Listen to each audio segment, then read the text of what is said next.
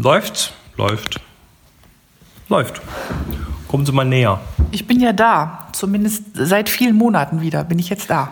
Wir sitzen in der Küche und es ist äh, schon ein Weilchen her, seit wir den letzten Update hier losgelassen haben. Ja, ich glaube, das letzte Mal haben wir, also wir haben in Äthiopien relativ viel gemacht. Da ist uns ja dann einiges dank deines Telefon-Klaus durch die Lappen gegangen. Mhm. Nach Äthiopien haben wir, glaube ich, das letzte Mal. Das war im Januar, ne?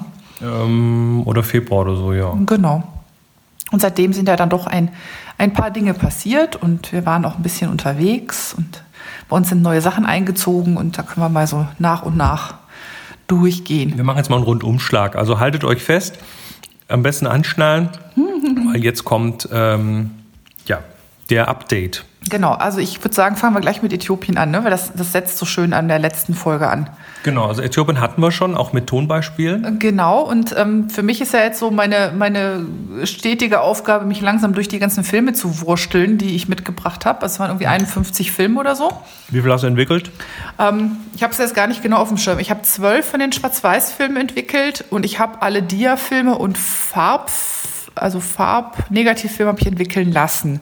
Also da dürften noch mal so um und bei 20 rumfliegen. Aber entwickelt heißt jetzt nicht, dass die auch schon alle eingescannt sind, oder? Nee, in Teilen. Ne? Also ich habe ein bisschen, ich habe glaube ich äh, inzwischen drei bis vier Schwarz-Weiß-Filme mir angeguckt und auf Scannbares durchsucht und ich meine einen Dia-Film Nee, ist nicht wahr, gar nicht ein Diafilm, ein oder zwei äh, Farbnegativfilme. Genau, ich habe hab da noch so diverses. Und unter meinem Monitor liegt so ein kleiner Stapel mit Negativen, der sagt, hier ist was Scannbares dabei, scan mich. Warum scannst du sie nicht? Weil ich so viele andere Sachen zu tun habe. Was denn so? No. Ja, zum Beispiel Nähen und Spinnen und Stricken und Schlafen und solche Sachen. Und ähm, Blumenbomben in, in Nachbargärten werfen. Genau, aber das, äh, wir waren erst bei Äthiopien. Das, das machen wir danach. Mit also nach Äthiopien kam, kam dann irgendwie eine kleine Ruhepause und dann war Toskana angesagt. Dann war das, ich wollte jetzt eigentlich mit den Fotos weitermachen. Du bringst mir meine ganze okay, Ordnung durch die mach Fotos weiter. Ich habe, ähm, also ein paar von den Sachen habe ich gescannt und ähm, Oh Wunder, ich darf das ja dann gar nicht laut sagen. Es waren auch noch Sachen dabei, die mir gefallen haben. Du hast auch ein paar gepostet. Ich habe auch ein paar gepostet. Ähm, ein paar davon auch über Twitter, die meisten allerdings nur über Flickr. Und ähm, es ist ja immer so, du bist wenn man. Auf Flickr Nahlinse. Genau, ich bin auf Flickr die Nahlinse, wie eigentlich fast überall. Und wenn immer man Fotos postet, ähm, auf denen Menschen sind, besonders wenn es mehr oder weniger Porträtbilder sind, dann kommt eigentlich auch immer, früher oder später, die Frage, ähm, ja, darf man das? Darf man das denn? Ähm, und sind die gefragt worden?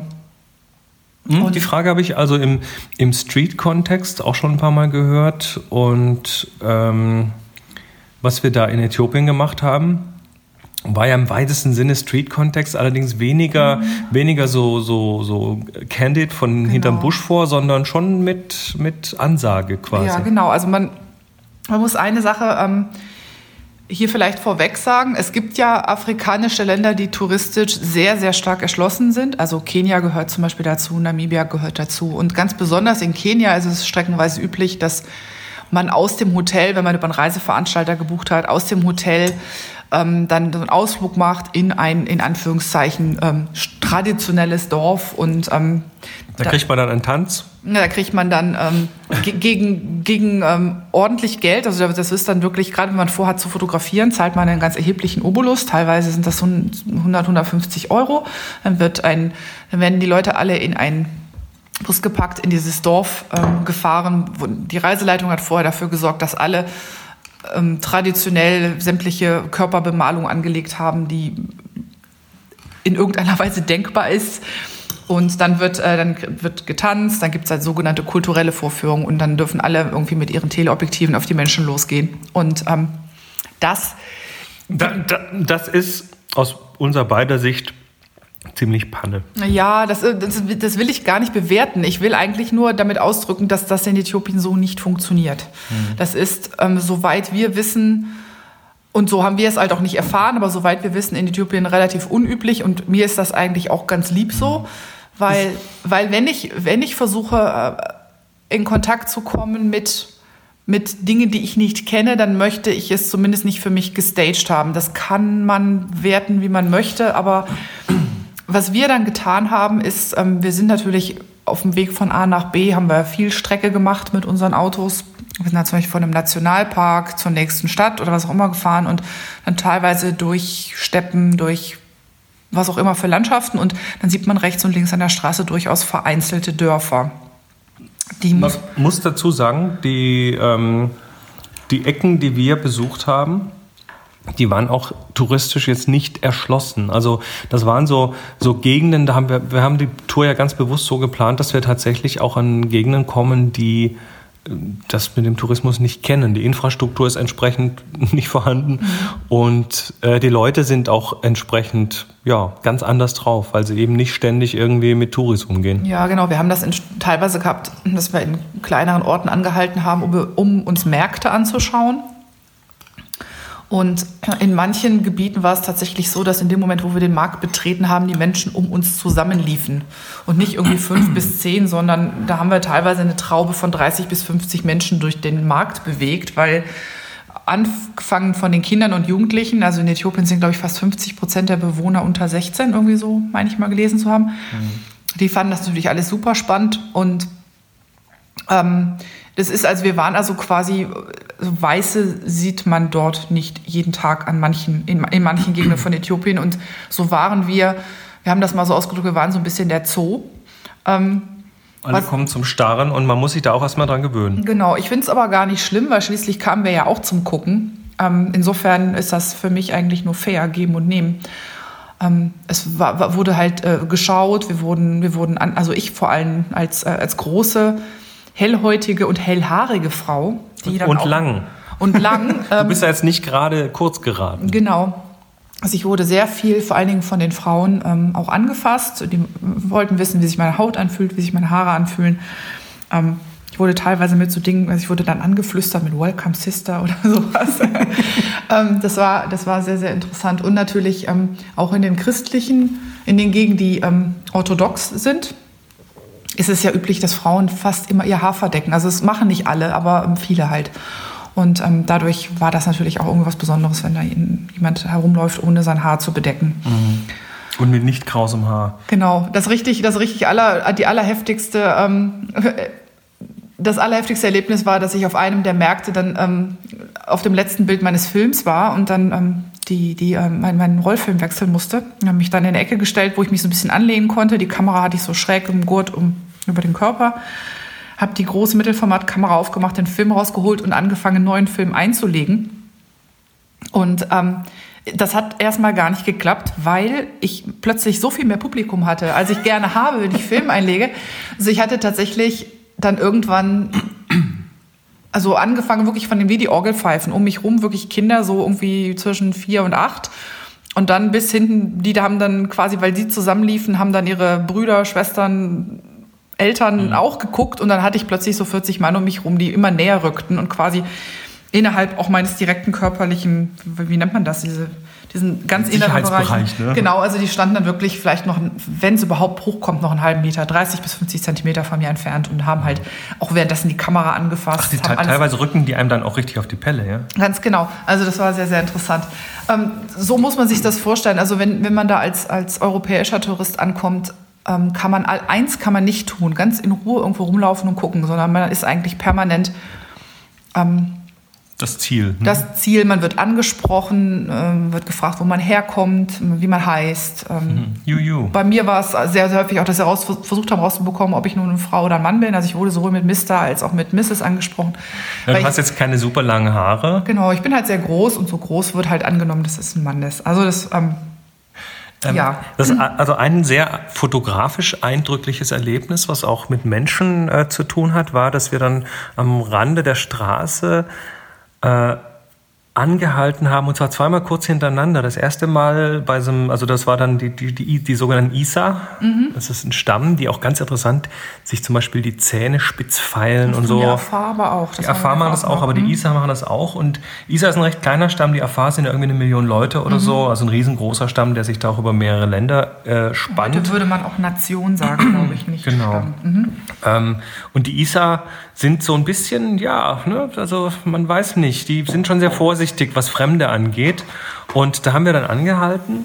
weil wir gesehen haben, oh, da ist ein Isardorf, da wollen wir jetzt mal mhm. schauen. Ob, nee, nochmal zurück, das verwechselst du gerade. Das waren, es war kein Isardorf, sondern wir haben zwei Isar-Frauen am Straßenrand getroffen, die mit ihrem Esel unterwegs waren. Mhm, ich spreche von dem anderen, wo wir versucht haben, mit den, mit den Guides zu, äh, also die Guides haben dann für uns übersetzt und gefragt, ob wir denn da mal gucken dürfen, auch fotografieren dürfen und die haben dann eher das nicht so. Die wollen, haben das nicht, die haben das nicht. Das ist uns oft passiert. Wir haben ja, ja das ein oder andere Mal am Rand angehalten und ähm, wenn wir das interessant fanden, gefragt. Und ähm, es kam halt auch häufiger, nee, wollen wir nicht. Und genau, dann, und dann sind wir auch weiter. Sind wir weitergefahren. Und das, was mich dann schwer beeindruckt war, war diese kleine, ja, was war es, eine Großfamilie, ein kleines Minidorf? Hm, das ist ja häufig. Diese Dörfer sind in der Regel ähm, ähm, Siedlungen von Familien, mhm. also mittel bis, also die, die, wo wir angehalten haben, das war ein Afardorf. Du meinst das, wo der, das, das Stammesoberhaupt oder einfach das Dorfoberhaupt äh, auch selber schon in Kanada gewesen war. Ne? Mhm.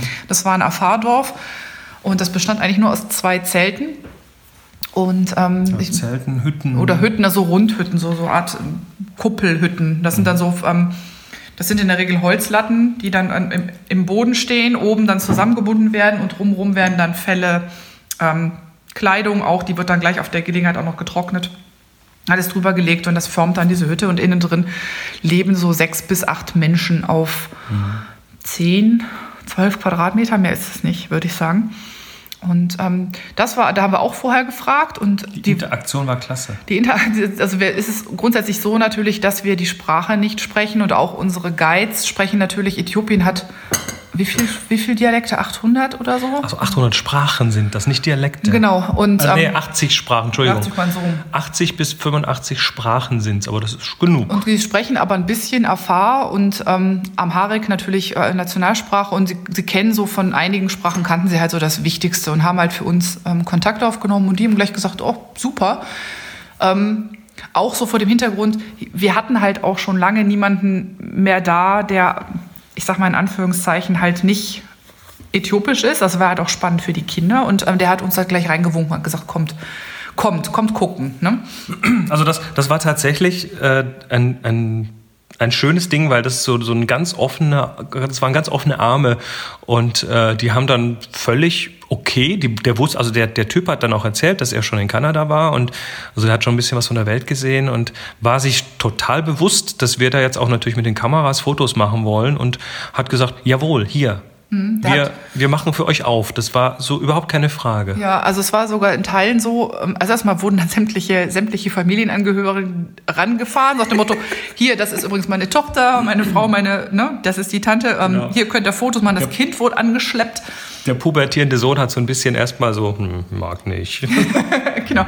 Dann wurde, wie gesagt, das Baby angeschleppt, dann wurde irgendeinem von uns fast eine Ziege in die Hand gedrückt, also so ein kleines... Ähm, für ein Foto. Für ein Foto.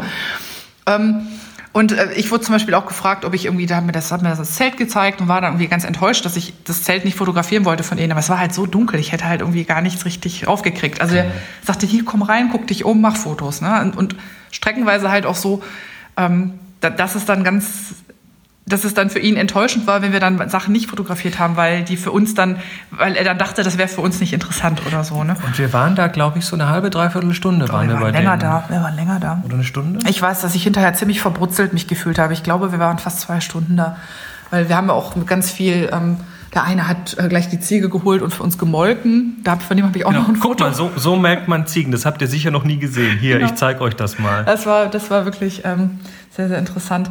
Das war ein und schöner Austausch. Das war, das war wirklich schön, und weil es ging natürlich hauptsächlich mit Händen und Füßen und ähm, zeigen und anfassen und so. Gesten. Mhm. Also dieses, dieses ich, ich heb die Kamera hoch und ich mache einen fragenden Gesichtsausdruck, funktioniert überall auf der Welt. Ja, ja, genau.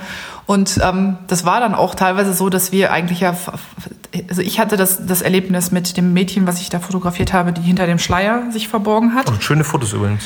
Und ähm, die wollte, ähm, sie, hat, sie hat überhaupt kein Problem, damit fotografiert zu werden, aber sie wollte halt ihren Schleier ähm, tragen, weil ähm, die Afar sind halt ähm, meines Wissens überwiegend Muslime.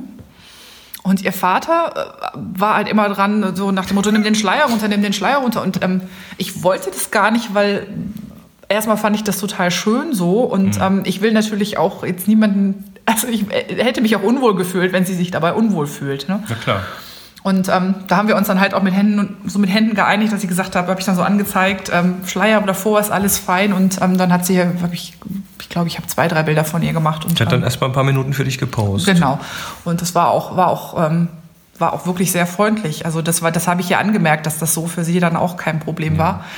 Ähm, und einer von den, Jung, von den Herren, von den Jungs, der, der, hat, der hat so ein komisches Stäbchen im Haar gehabt, sein Kamm, der hat dann hinterher, als ich mit ihm fertig war, da sein Handy gezogen und hat dann erstmal Halbdeckung hinter seinen Freunden genommen und mich mit dem Handy fotografiert die ganze Zeit. Das haben wir öfters äh, gesehen, dass die dann so ganz vorsichtig ihr, ihr Handy, ihr Smartphone, ihr sonst was rausgenommen haben und dann erstmal uns fotografiert ja, haben. Genau, ja gut, ich meine, ich hatte sogar mal, pro quo, ne? Ich hatte sogar mal ein Exchange, das war, als ich das letzte Mal davor da war, da war äh, dieser, ich vermute, es war ein Lastwagen Fahrer, ein äthiopischer, der dann auch irgendwie äh, so von mir ein Foto gemacht hat, so eher heimlich, ich habe es bemerkt und dann habe ich gesagt, okay, du hast ein Foto von mir gemacht, ich mache ein Foto von dir.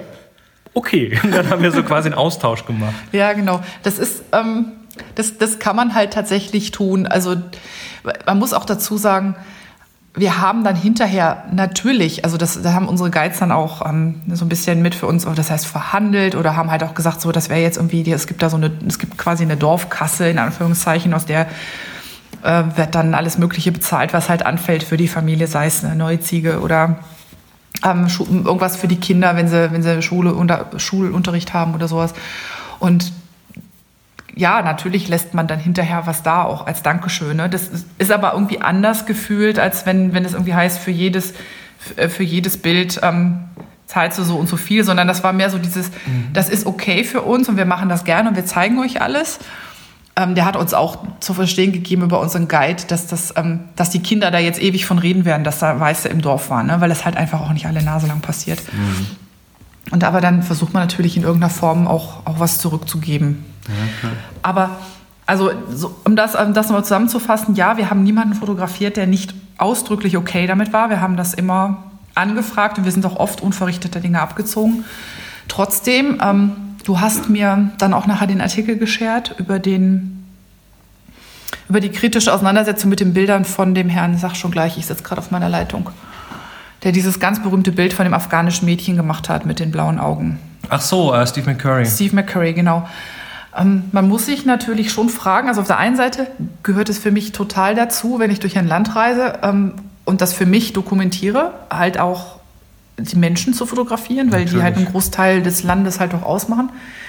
Ich muss mich aber natürlich schon fragen, ähm, welche Klischees bediene ich damit ein Stück weit, weil ähm, ich natürlich die Art und Weise, wie ich das anschaue, wie ich die Menschen anschaue, ist natürlich geprägt von dem, was ich ähm, aus Büchern kenne, was ich halt aus, ich sag mal, aus einer Geo kenne, aus National Geographic, von so Sachen, die Herr McCurry macht. Also der fotografiert halt gerne immer das Malerische, ne? das Idealtypische, was man sich so denkt, was da halt so sein muss. Und ähm, man muss sich halt fragen, ist das, ist das in Ordnung, wenn ich als, als Weißer ähm, auch mit in, in, einem finanziellen, wirtschaftlichen und auch Macht was, was, was, mein, was das Machtgefüge angeht, privilegierter Stellung. Genau, das, das Wort privilegiert fällt ja da ganz gerne schnell ähm, mal. Ist das okay, wenn ich deren Geschichte erzähle oder kann ich das überhaupt? Oder gehört dazu, die Geschichte des Landes zu erzählen, halt auch noch ganz andere Dinge zu fotografieren, halt eben nicht nur dieses Idealtypische? Und was löse ich damit aus, wenn ich die Bilder zeige? Ähm, denn nicht jeder kennt die Umstände, unter denen man da war, nicht jeder kennt die Interaktion. Und es wäre natürlich, Kommunikation ist ja immer eine zweiseitige Sache, auch vom Empfänger Dinge in dieses Bild hineingelesen. Oder die lösen bei jedem was anderes aus, worüber ich keine Kontrolle habe. Und ähm, das macht mich jetzt schon ein bisschen nachdenklich, ob ich, ob ich ähm, nicht hätte sogar mehr machen müssen, also weniger jetzt mehr machen müssen im Sinne von Fragen. Ich glaube, da haben wir, wir haben sehr viel gegeben genauso gegeben und nicht nur genommen. Wir haben, glaube ich, wirklich auf eine extrem bereichernde Art auch interagiert. Aber gibt es eigentlich Fotos, die ich vielleicht hätte auch machen sollen? Ähm, Blickwinkel, die ich hätte einnehmen müssen? Und habe ich, habe ich eigentlich genug reflektiert, aus welcher Position heraus ich diese Fotos gemacht habe? Ne? Nämlich aus, aus einer Position einer extrem privilegierten Person. Alleine dadurch, dass ich weiß bin. Ähm, ist interessant. Also die Reflexion darüber ist bei mir auch noch nicht zu Ende. Also da geht im Kopf ganz, ganz viel ähm, ganz, das ganz viel rum. War ja, glaube ich, für dich auch so ein, ein First, diese Äthiopien-Geschichte, im Sinne von ähm, in ein Land gehen, wo du, ja, in ein sehr armes Land gehen. Äthiopien ist ja nun mal sehr sehr, Äthiopien ist eines der ärmsten Länder ja. der Welt, aber das hat es auch mit Nepal gemeinsam. Ich glaube, die beiden sind nicht viel auseinander, was das angeht. Mhm. Aber, aber Nepal ist einfach touristischer geprägt. Ja. Das merkt man. Also wenn man so im Solokumbu Valley unterwegs ist, Richtung Everest hoch, äh, da, die, die, kennen Touristen, die wissen damit umzugehen. Mhm. Das geht dann auch tatsächlich so weit, dass Kinder äh, schon von den Eltern trainiert werden, sobald ein Tourist mit einer Kamera da ist, äh, die Hand auszustrecken und Fotomoney zu sagen. Also das, das ist, schon, ist schon eine andere Baustelle. Also Äthiopien war, vor allem was das Fehlen von Tourismus angeht, war eine ganz andere Baustelle. Ja, man, Fehlen von Tourismus ist auch ein Stück weit falsch, weil Äthiopien... Ähm hat schon sehr lange Tourismus, aber halt traditionell halt. Äh, aber nicht Rucksack, da, wo wir Rucksack, waren. Ja, und Rucksacktourismus. Ne? Also mhm. ähm, es gibt in Äthiopien ganz, ganz wenige ähm, Hotels, die wirklich westlichen Standard haben. Ähm, Äthiopien war immer schon das Paradies der, der ja, Alleinreisenden, der Rucksackreisenden, der Individualreisenden, die einfach ähm, eben genau solche Hotels nicht aufgesucht haben, weil sie auch kein Interesse haben. Ähm, und Äthiopien war nie kolonialisiert. Ich habe ja für mich so gefühlt die These aufgestellt, dass vieles von dem, was wir heute so als Jenseits von Afrika-Romantik kennen, was ja gerade so in Kenia und Namibia sehr ähm, gespielt wird, dass das natürlich ein Stück weit auch aus diesen alten kolonialen Strukturen heraus passiert und ja. aufgebaut wird. Und ähm, das ähm, Äthiopien war während des Zweiten Weltkriegs temporär besetzt von den Italienern, aber ansonsten halt ähm, nie kolonialisiert. Und vielleicht ist es auch gerade deshalb, dass es noch, dass es so ist, wie es ist. Das äh, hat dann auch zur Folge, dass zumindest, ich meine, ich, ich bin jetzt totaler Afrika-Neuling.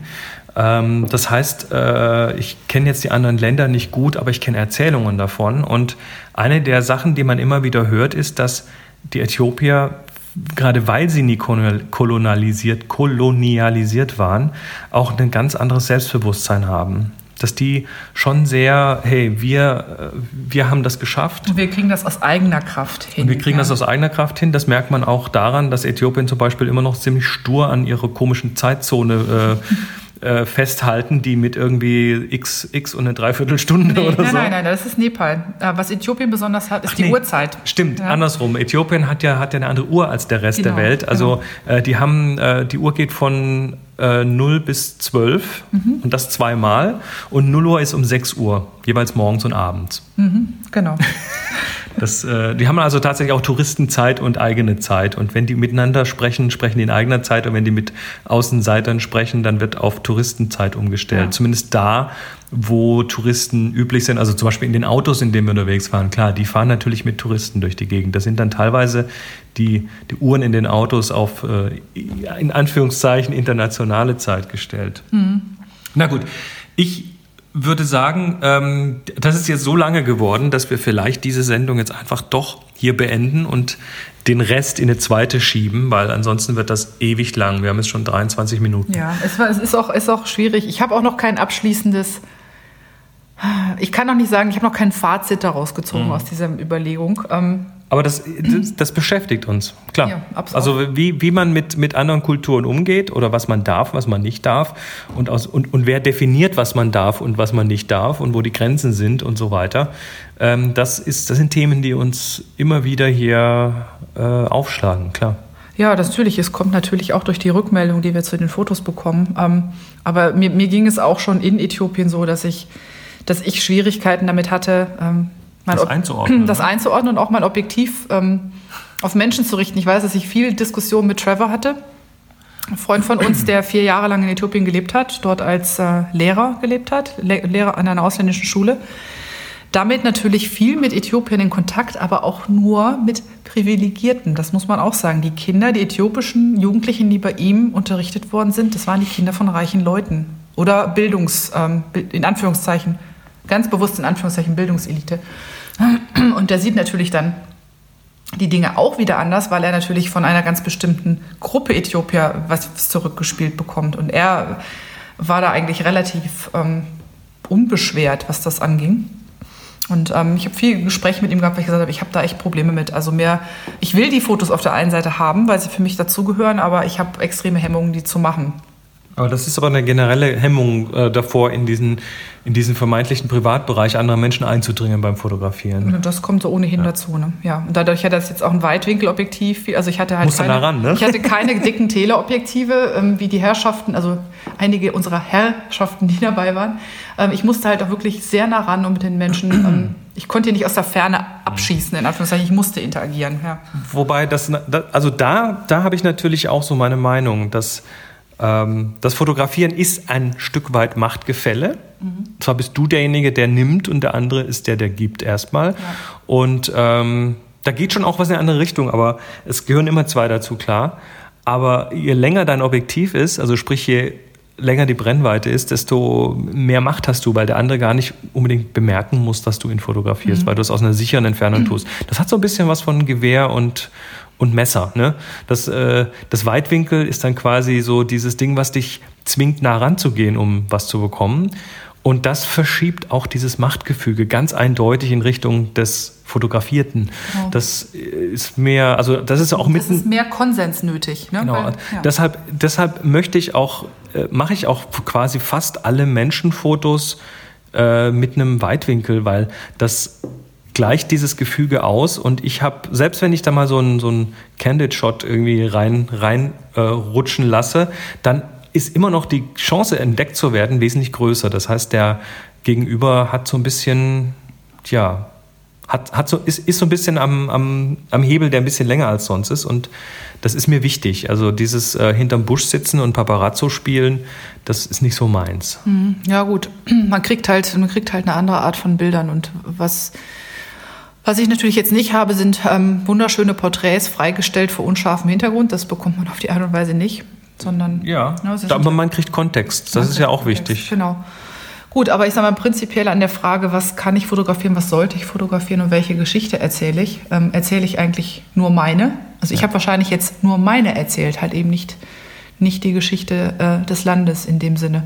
Ähm, das ist, das ist halt trotzdem was, wo, ja, wo ich, wo ich noch nicht weiß, ob ich, äh, ob ich das alles so richtig gemacht habe. Aber ähm, ich denke mal. Aber wer definiert denn richtig? Den Anstoß. Was ist richtig und falsch? Ja, um das wirklich zu beurteilen zu können, müsste ich mich A mehr mit auseinandersetzen, müsste auch mehr mit den Menschen sprechen, die es betrifft. Ne? Und da ist natürlich im Moment auch eine ganz dramatische Sprachbarriere gewesen. Natürlich kann man mit Gesten viel machen, aber wirklich Gefühle ähm, differenziert ausdrücken und erfahren, wie es jemandem damit geht, das kann man natürlich nur bedingt. Und ähm, das ist genau der Punkt. Also ich glaube, ohne, ohne mit den Menschen zu sprechen, die es betrifft, kann man diese Diskussion für sich auch nicht zu Ende denken.